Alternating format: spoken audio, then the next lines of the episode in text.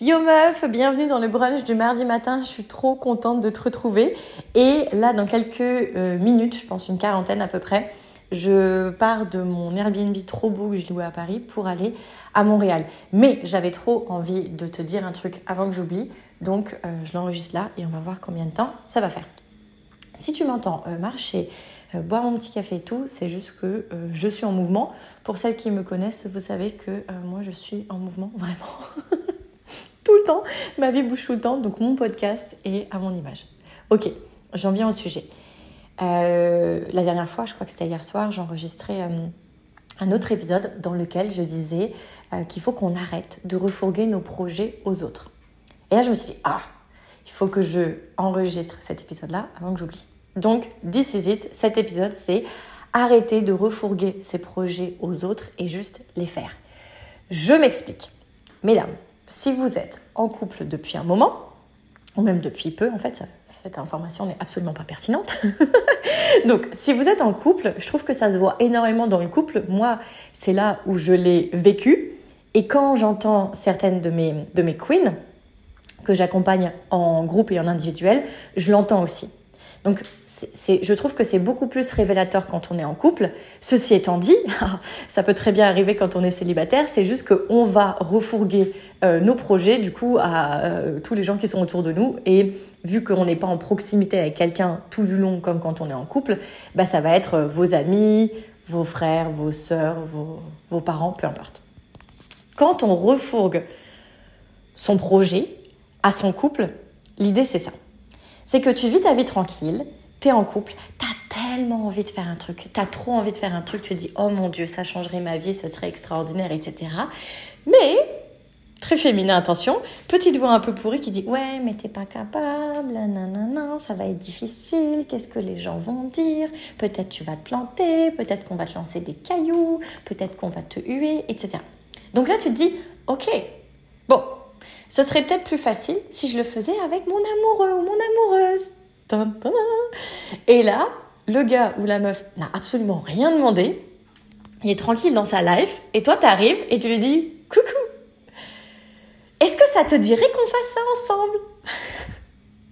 Et là, la personne en face qui veut sans doute nous faire plaisir, mais ça le tente absolument pas, ou ça la tente absolument pas, ben au mieux va dire ok, mais clairement il le fait, il ou elle le fait pour nous, ou va juste nous dire non, en fait.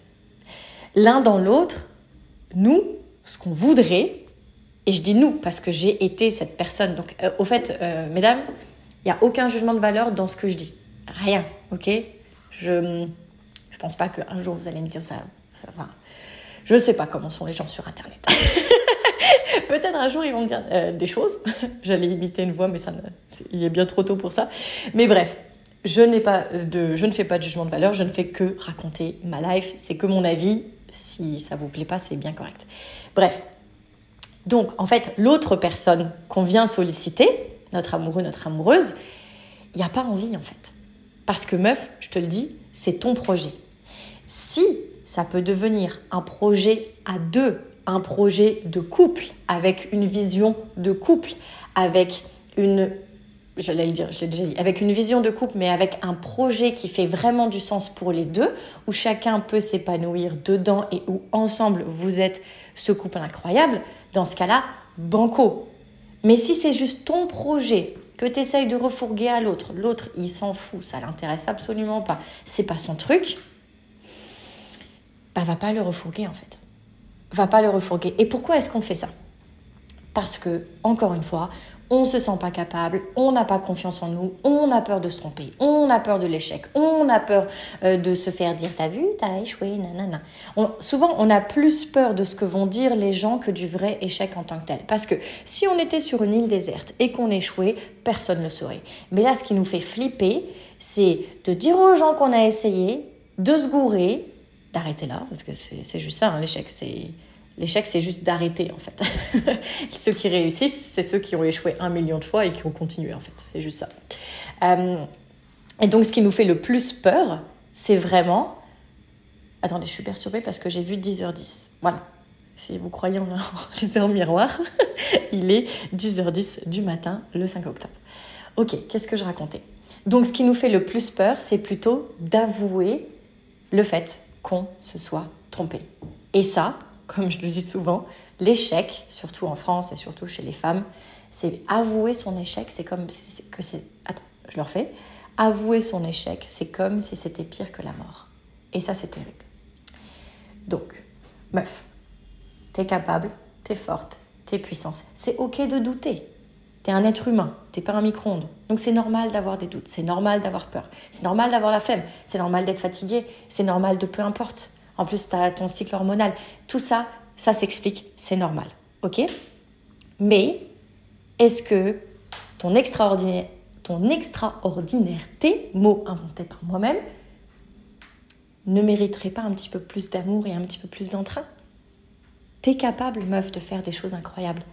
Arrête de refourguer ton projet à la terre entière, à ton amoureux, à ton amoureuse. Arrête de le refourguer à ta mère, à ton père, à ton frère, à ta soeur, à ta tante, à ta meilleure amie, à ta collègue. Fais-le toi. Fais-le toi.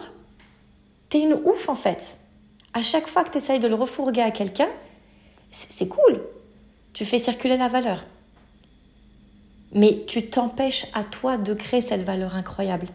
L'idée, elle est venue chez toi. Elle était dans un terrain fertile chez toi. Et le doute a créé tellement de mauvaises herbes que l'idée n'a pas pu fleurir. Donc anéantis-moi ce doute et vas-y. Si tu veux vraiment que ta personne qui t'aime te suive, c'est pour lui disant Allez, s'il te plaît, viens, on le fait ensemble, ça va être trop bien. Encore une fois, pas de jugement de valeur, je l'ai fait, ok? Ça marche pas.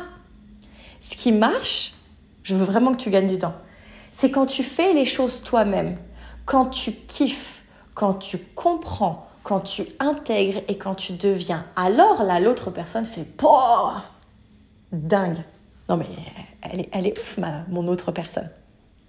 J'essaye vraiment de rendre ça inclusif. Je sais pas si t'as remarqué. Mais genre, elle est ouf, ma meuf. Non mais il est ouf, mon gars. Incroyable. Donc là, tu fais les choses ça marche. Bien sûr que tu as des challenges, bien sûr que tu as des peurs, bien sûr que tu as des doutes, bien sûr que tu t'es peut-être planté une ou deux fois. Mais comme tu t'es relevé, comme tu t'es pas laissé aller, bim, ça marche. Et bim, ta personne en face dit Oh là là, incroyable. Et là, et c'est là qu'on se trompe sur toute la ligne parce qu'on ne nous l'a pas dit, donc meuf, je te le dis, ça ne marche pas de refourguer un, projet à quelqu'un, ça ne marche pas de forcer quelqu'un à faire un, un projet. Ce qui marche, c'est de le faire toi-même que ça marche pour toi et que tu es tellement inspirante dans la manière dont tu le fais et dans la manière dont tu intègres ton projet que tu donnes envie. Et là, peut-être que ta personne va dire, ok, j'ai envie de le faire avec toi. Ok, blablabla.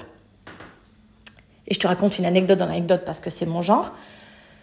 Dans un autre épisode, je te parlais de la danse, comme quoi j'ai mis à peu près 10, 10 ans à me mettre à la danse. Euh, et j'ai essayé de refourguer mon projet à la personne avec qui j'étais pendant, pendant 11 ans. Pendant 11 ans, tous les, à peu près tous les 2-3 mois, je lui disais Viens, on va danser, dans social, ça va être trop bien, blabla. Il me disait non. Et il avait raison, c'est pas son projet, c'était le mien. Un moment, comme je t'ai raconté rapidement, je vais à mon premier cours de danse. Et là, j'adore. Pendant deux semaines, non-stop, je ne parle que de ça, je ne vis que pour ça. Je vais à tous les cours de danse, je sors, je vais en cours de danse 4 ou 5 fois, 4 ou 5 fois par semaine, tous les soirs. Donc je quitte le boulot à 19h ou à... Non, parce que j'étais à Montréal, impossible de quitter à 19h, ça n'existe qu'en France, ce genre de choses, ce genre de cauchemar, pardon.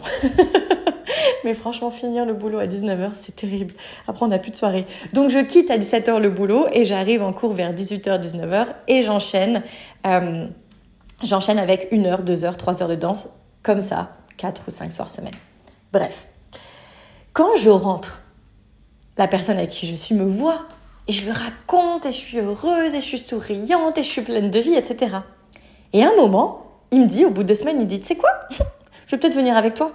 Mon Dieu, les meufs Là, j'ai tout fait pour gérer mon excitation. Parce que pour celles qui me connaissent, vous savez que j'ai un peu du mal avec ça. Donc là, je me suis dit, ok, keep it cool. ça fait genre 10 ans que tu le saoules. Il va te claquer entre les doigts si t'en fais trop. Donc du coup, j'ai fait, ok. ok. Le mec y est allé.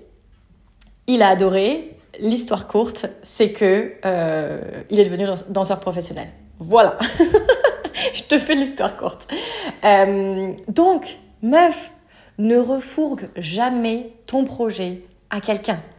Fais-le, kiffe, deviens extraordinaire. Oui, tu auras des challenges. Oui, tu auras la flemme. Oui, tu seras fatigué. Oui, ce sera difficile. Mais sur l'échelle d'une vie, ce sera extraordinaire. Et quand je dis oui, ce sera difficile, je me suis dit, oula, peut-être mauvais vocabulaire. En fait, ce sera toujours difficile dans ta tête si tu penses que ça va être difficile. Moi, la danse, euh, honnêtement, il y avait des fois où je me disais, il là là, c'est terrible, c'est terrible ce que je fais. Même encore maintenant, après 5 ans, hein, je me dis, il là là, c'est terrible. Donc oui, c'est difficile. Comme euh, c'est difficile de faire un marathon dans l'absolu. Mais quand on s'entraîne, quand on vit pour ça, quand on kiffe, quand on se dépasse, c'est là où on fait des choses incroyables. Donc, je reprends mon chemin de pensée. Meuf, tu es incroyable, tu es extraordinaire, tu mérites de vivre la vie que tu veux. Ne refourgue pas tes projets, fais-toi suffisamment confiance pour le faire et pour apprendre sur le chemin. Qui a dit qu'on devait tout savoir avant de commencer? Mais heureusement qu'on ne sait pas tout. Parce que parfois, quand tu sais tout, tu fais oh, Ok, c'est bon, comme je l'ai fait dans ma tête, j'ai pas envie de le faire. Fais-le, Fais-le et tu vas apprendre sur le chemin. Et les leçons que tu vas apprendre sur le chemin vont être tellement fortes et c'est ça qui va te transformer. Et c'est ça qui va te faire devenir une ouf parmi les oufs.